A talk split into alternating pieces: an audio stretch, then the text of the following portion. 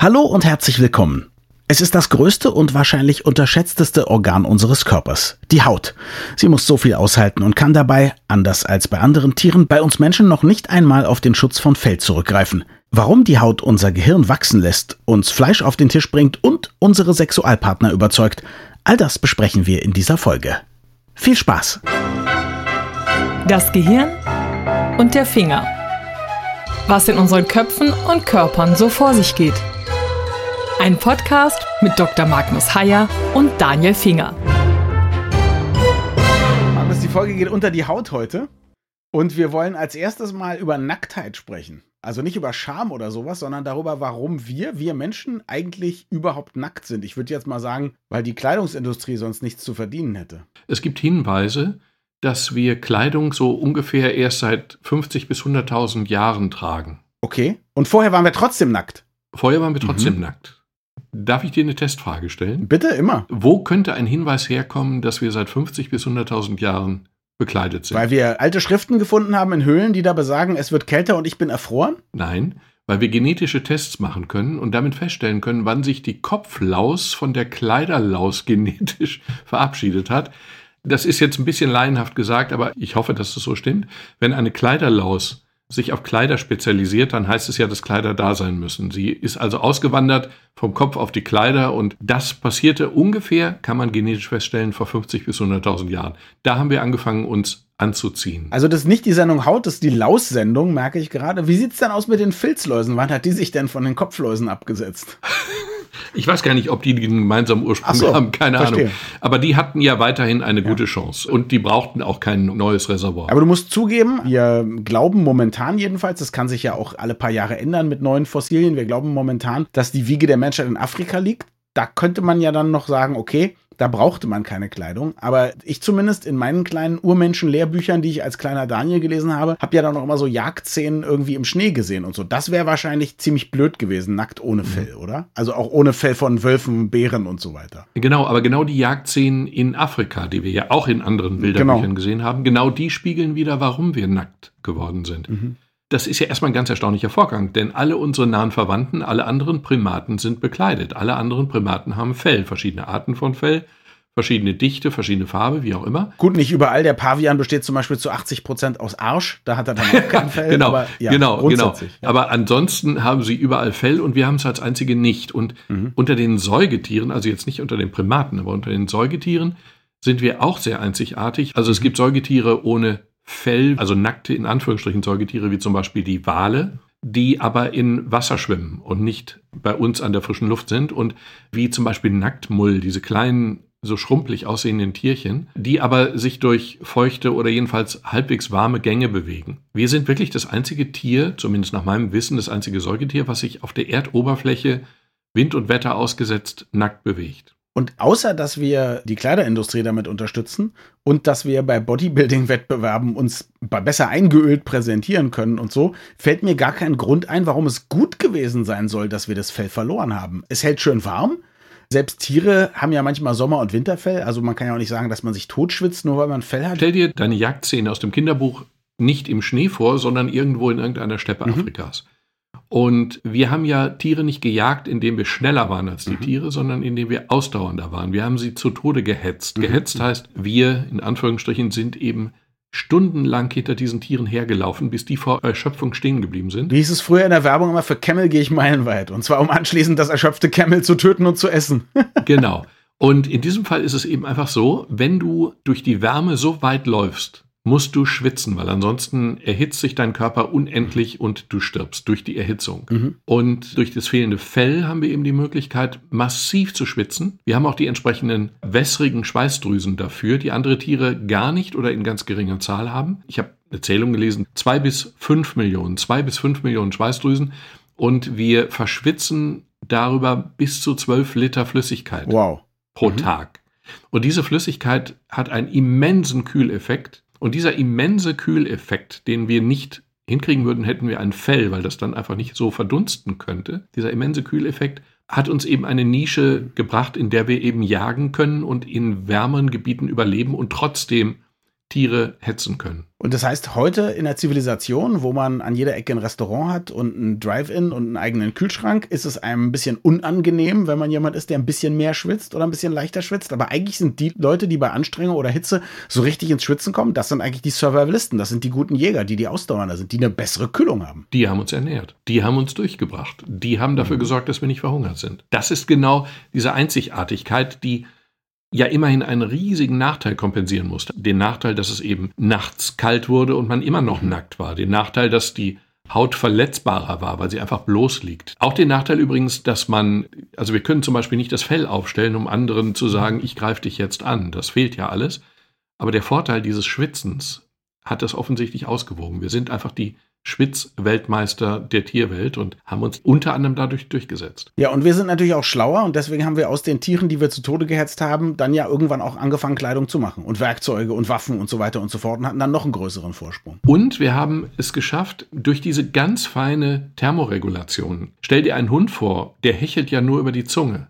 Das ist ja unglaublich archaisch ja. im Vergleich. Na, wenig Fläche, die man verschwitzen kann, hast du es genannt, ne? Wir haben eben die Möglichkeit, die Temperatur ganz, ganz präzise zu dosieren. Durch Zittern heizen wir, durch Schwitzen kühlen wir. Und nur durch diese Tatsache haben wir es geschafft, ein Gehirn, was unglaublich temperaturempfindlich ist. Das Gehirn verträgt keine Temperaturschwankungen. Fast gar nicht. Ein Sonnenstich mhm. heißt ja zum Beispiel, das heißt ja, dass wir, dass uns schwindelig wird, oder zum Beispiel. Nur dadurch, dass wir die Temperatur im Prinzip so ganz präzise steuern können, dosieren können, nur dadurch konnten wir so ein riesiges Gehirn entwickeln. Ja, Moment mal, aber ist das dann gut überhaupt? Ich meine, ein großes Gehirn mag ja gut sein, aber erstmal die Fähigkeit, dass, nee, anders, ist ja gar keine Fähigkeit. Das ist ja eine große Gefahr, dass unser Gehirn so exakt reguliert sein muss, oder? Weil wir ja bei einer ganz kleinen Abweichung dann blöd werden oder ohnmächtig oder was auch immer. Genau, aber wenn wir es schaffen, dieses so präzise zu regulieren, dann können wir uns ja den Luxus erlauben, auch ein größeres Gehirn zu kriegen mhm. und einfach klüger zu werden. Und dann können wir auch irgendwann anfangen, die Tiere, die das große Gehirn nicht nicht haben, zu jagen, zu töten und auch das Fell zu gerben und uns umzulegen. Dann können okay. wir unser Fell nach Bedarf umlegen und nach Bedarf auch wieder ablegen. Also weil es physiologisch sozusagen so ist, dass ein Gehirn, was immer bei einer exakten Temperatur ist, das kann man ruhig größer werden lassen, weil es dann überall die gleiche gute Arbeitstemperatur hat sozusagen. Genau, genau. Ein umso größeres Gehirn wird halt riskanter, weil es seinerseits eben auch Wärme erzeugt und dadurch eben ein Problem ist. Und jetzt ist es aber so, dass zumindest aus modischen Gründen heute, ich glaube nicht, um seine Laufperformance zu optimieren, damit man irgendwie den Gepard zu Tode hetzen kann, sondern einfach nur aus modischen und Geschmacksgründen rasieren wir uns das bisschen Haare, was wir haben, ja noch weg. Also bei mir auf dem Kopf ist es teilweise nicht freiwillig, ja, aber es gibt ja, sagen wir mal, die berühmte Bikini-Zone, ja, die viele Menschen sich komplett abrasieren. Und da habe ich mal gelesen, das wäre zum Beispiel so, dass die Schamhaare genau da geblieben sind, weil wir zum Beispiel früher noch viel mehr intensiver über Gerüche gemacht haben. Und das zum Beispiel, ähm, weil wir auch viele Schweißdrüsen im Intimbereich haben, dass dann mehr Geruch in den Schamhaaren mhm. hängen bleibt und dann früher wir animalisch, wie wir waren, besser entscheiden konnten, oh, die oder der riecht aber intensiv und gut, irgendwie habe ich Lust, mich mit denen zu paaren. Ist da was dran? Weißt du auch, auch was darüber? Naja, es gibt halt zwei verschiedene Theorien. Die eine ist, dass feuchte Haare zumal an Stellen, wo die Haut aufeinander gleitet, also das Gleiten leichter macht. Kann man sich ja vorstellen, dass in der Achselhöhle, wenn die richtig verschwitzt sind, dann gleiten die Arme charmanter gegeneinander, als wenn das alles trocken wäre. Die überzeugendere Theorie ist aber eben einfach, dass wir Sexuallockstoffe an diesen Stellen, und genau da sind ja die Haare im Intimbereich, und in den Achselhöhlen, dass wir genau da Sexuallockstoffe versprühen. Nicht das Wässrige, was wir benutzen, um uns zu kühlen, sondern eben eine öligere Flüssigkeit, die eben diese Stoffe enthält. Und die sollen dann in den Haaren hängen bleiben und dort eben möglichst lange und möglichst intensiv und möglichst erfrischend riechen. Anziehend, anziehend, Entschuldigung, anziehend riechen. Ja, sag mal, was wird denn jetzt passieren? Also wird unser Gehirn lernen, die wenigen Duftstoffe, die jetzt in der Regel an einer rasierten Bikinizone hängen bleiben, intensiver wahrzunehmen? Wird unsere moschusartige Ausrüstung intensiver werden, um das wettzumachen, dass wir uns da alle rasieren? Was glaubst du? Naja, wir haben ja alles gemacht, um diese moschusartigen Auswüchse zu unterdrücken. Also ich weiß nicht, benutzt du eine Art Deo-Roller? Ich benutze eine Art Deo-Spray. Genauer gesagt ein Deo-Spray. Genau, diese Art Deo-Spray dient ja dazu, diese eigenen Gerüche zu übertünchen, weil wir sie als unangenehm wahrnehmen. Und insofern haben wir tatsächlich uns freiwillig einen Teil unserer Signale an die Umgebung und an potenzielle Sexualpartnerinnen bewusst oder unbewusst weggeschossen. Eigentlich ist es ein wenig tragisch. Und wir haben ja auch viel weniger Ausdrucksmöglichkeiten. Ne? Wir müssen auf sowas Vages wie Mimik zurückgreifen. Und ich kann gar nicht mehr sehen, wenn irgendeine Frage dich ärgert im Podcast, dass dein Fell sich sträubt zum genau. Beispiel. Bei einem Hund können wir sehen, ob der gleich auf uns losgeht, weil seine Haare sich sträuben. Bei Menschen geht das nicht mehr. Und insofern haben wir eben Alternativen gefunden. Und was ja ganz lustig ist, wir können übrigens erröten. Das könnten wir mit Fell auch nicht. Doch, aber es würde keiner sehen, genau, oder? es würde keiner sehen. Abgesehen davon kann ich nicht erröten. Also danke, da hast du mir wieder was voraus. Pardon? Ich kann nicht erröten. Ist mir noch nie passiert. Ich kann, mir kann sonst was wie peinlich sein. Ich, ich erröte nicht. Bitte? Ja, ist so. Freak of Nature. Ich dagegen, also wenn es ganz schlecht läuft, sehe ich aus wie eine Verkehrsampel. Gibt's auch grüne Teile oder was meinst du damit? Ich habe mal eine Frau, die ich beeindrucken wollte, in den Prep-Kurs geschmuggelt, was nicht erlaubt aber mittlerweile verjährt ist. Nicht erlaubt war, aber mittlerweile verjährt ist. Erklär kurz für die Menschen, die das vielleicht nicht gehört haben, was ein Prep-Kurs ist. Prep-Kurs ist eben die Präparation an der Leiche. Und das war eben Teil der anatomischen Ausbildung. Und zwar ein wirklich wichtiger Teil, der einem wirklich sozusagen die Physiologie und die Anatomie des Körpers wirklich sehr eindrucksvoll vor Augen geführt hat. Dann fiel irgendwie auf, dass die Frau, dass die eigentlich da sonst nicht war. Also war die einzige, die die Leichen mit Respekt behandelt hat. Das macht ja keiner. Die Leichen haben wir mit großem Respekt behandelt. Nein, nein, nein, nein, das war wirklich, Okay. das war wirklich Ah, so. Ich oh. war sehr beeindruckt damals im Studium. Ich hatte Angst vor diesem Kurs. Also eine Leiche vor sich zu haben, ist schon mal sehr gewöhnungsbedürftig. Und diese Leiche dann aufzuschneiden, ist noch gewöhnungsbedürftiger. Aber das war tatsächlich erstaunlich respektvoll. Ich habe diesen Menschen, den wir damals präpariert haben, auch vor Augen noch bis heute sein Gesicht. Ich habe von ihm geträumt, aber nicht als Toten, sondern als Lebenden. Und am Ende gab es tatsächlich eine sehr eindrucksvolle Trauerfeier zusammen mit den Angehörigen dieser Leute, die sich ja freiwillig zur Verfügung gestellt haben. Das war alles sehr würdevoll. Und in diesen würdevollen Rahmen habe ich dann eben diese Bekannte kurz eingeschmuggelt. Weil du dachtest, dass es dir was bringen würde. Hat's aber nicht. Und da meinte der Chef, sie kenne ich ja gar nicht. Und dann habe ich gesagt, ja, ja, äh, untere medizinische Semester, die schon mal gucken wollten, das war gelogen und mein Gesicht war wohl so rot geworden, dass man durch den ganzen Raum sehen konnte, dass dieser Typ im Moment lügt. Also ich werde rot als Ausdruckssignal wegen fehlender Behaarung, wegen fehlenden Fells. Du, dafür kann ich gut schwitzen. Also, wenn wir auf die Jagd müssen, halte ich an mich. Sind wir ein gutes Duo. Apropos schwitzen und rot werden. Du hast mir im Vorgespräch verraten, dass wir auch noch über Haut und Stress und Jucken sprechen wollen. Ich habe gedacht, wie, Moment mal, also juckt's bei dir oder bei anderen Menschen, wenn die Stress haben? Nein, es juckt nicht bei Stress, aber es juckt ja. Jucken ist ein sehr häufiges Phänomen und Jucken, das interessant ist manchmal in der Medizin, dass so ganz selbstverständliche Dinge ganz unselbstverständlich wenig erforscht sind. Man hat zum Beispiel lange geglaubt, dass Jucken so eine Art, wie soll ich sagen, kleine Schmerzen sind. Also erst juckt es, und wenn das Signal stärker wird und noch stärker, dann tut es irgendwann weh und dann werden richtige Schmerzen daraus. Eigentlich tut's immer nur weh, wenn man nach dem Jucken kratzt wie bescheuert. Ja, aber man hatte keine eigenen Bahnen. Und mittlerweile ist klar, dass Jucken in all seiner scheinbaren Banalität ein wirklich komplexer Vorgang ist. Der ist ja auch sinnvoll. Wenn es juckt, was tust du? Du kratzt. Wenn du kratzt, dann würdest du ja sozusagen an der Stelle, wo es juckt, ein Insekt verscheuchen oder einen Stoff, der da irgendwie die Haut schädigt oder irgendwelche anhaftenden Pflanzensamen, die die Haut schädigen, wie auch immer. Insofern ist Kratzen ja erstmal ganz sinnvoll. Aber das Interessante ist, dass Jucken tatsächlich eigene Rezeptoren hat in der Haut. Ganz spezielle Juckrezeptoren und eigene Nervenbahnen und im Gehirn eigene Schaltstellen, um das Jucken zu verstehen und zu interpretieren. Und es gibt sogar verschiedene Arten des Juckens. Es gibt also das Jucken nach einem Mückenstich, da wird Histamin ausgeschüttet und es gibt aber ganz andere Juckvorgänge, die man dann eben auch medikamentös mit diesen Antihistaminika nicht bekämpfen kann. Jucken ist ein unglaublich komplexer Vorgang und Kratzen kann süchtig machen, habe ich gelesen, weil tatsächlich, wenn es juckt und du kratzt dich, ist das ja sehr angenehm. So angenehm, dass du gar nicht anders kannst. Ich habe mal eine Zeit lang, weil ich mich auf einen Urlaub in der Sonne vorbereiten wollte, war ich mal etwas zu oft im Solarium, was ich sonst nie gemacht habe. Und hatte dann, ich glaube, das nennt man dann Nesselsucht oder so. Auf jeden Fall hatte ich ein, es juckte und juckte und juckte. Wenn ich kratzte, hörte es aber nur für den Moment, wo ich kratzte, auf zu jucken. Sobald ich die so Fingernägel wegnahm, juckte es wieder. Und je mehr man dann kratzt, umso entzündeter wird das alles und so.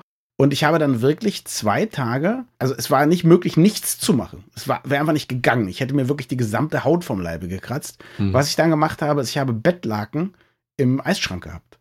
Und das war okay. Also wenn ich in einem Bettlaken lag, eins unter mir, eins über mir, was richtig kalt war, dann hörte das Jucken auf. Und so habe ich mit, mit gleichzeitig auf irgendwelche Bleistifte beißen und so habe ich mich da Oh so Gott. ein bis zwei Tage und eine Nacht durchgequält und dann ging es besser. Ich durfte aber auch nicht ein einziges Mal mehr, wenn es auch nur ein bisschen juckte, kratzen. Das, da musste ich dann wirklich ein paar Tage in Ruhe lassen.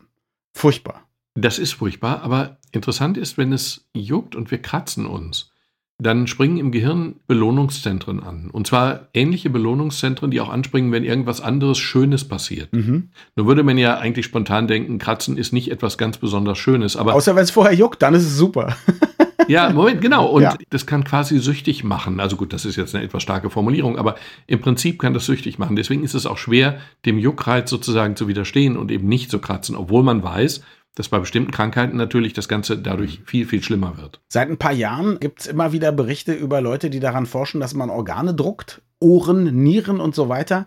Ich würde denken, das Einfachste muss doch eigentlich Haut sein. Und da gab es auch mal sowas, Haut aus dem 3D-Drucker und sowas. Was ist denn daraus eigentlich geworden? Also im Augenblick noch nichts, mhm. wenn man ehrlich ist. Stand heute, es gibt sehr vielversprechende Verfahren. Die Haut ist ja ein hochkomplexes Gebilde. Die Haut ist ja nicht nur irgendwie so eine Latexschicht. Wieso so ein Lappen? Genau, die Haut ist irgendwie so ein Lappen. Und dieser Lappen schafft es aber ja immerhin, uns vor Hitze zu schützen, vor Kälte zu schützen. Dieser Lappen muss irgendwie mit Blut versorgt werden. Dieser Lappen hat immunologische Funktionen. Er muss Bakterien, Viren abwehren und so weiter und so fort. Das ist ein hochkomplexer Lappen und der besteht aus drei Schichten oder vier, je nachdem, wie man das sehen will. Und diese vier Schichten zu drucken oder überhaupt so aufzubauen, dass sie aufgesetzt, draufgesetzt, zum Beispiel bei Verbrennungspatienten draufgesetzt werden können und dort eben anwachsen. Es gibt sehr vielversprechende Versuche, die sind so weit wie nie.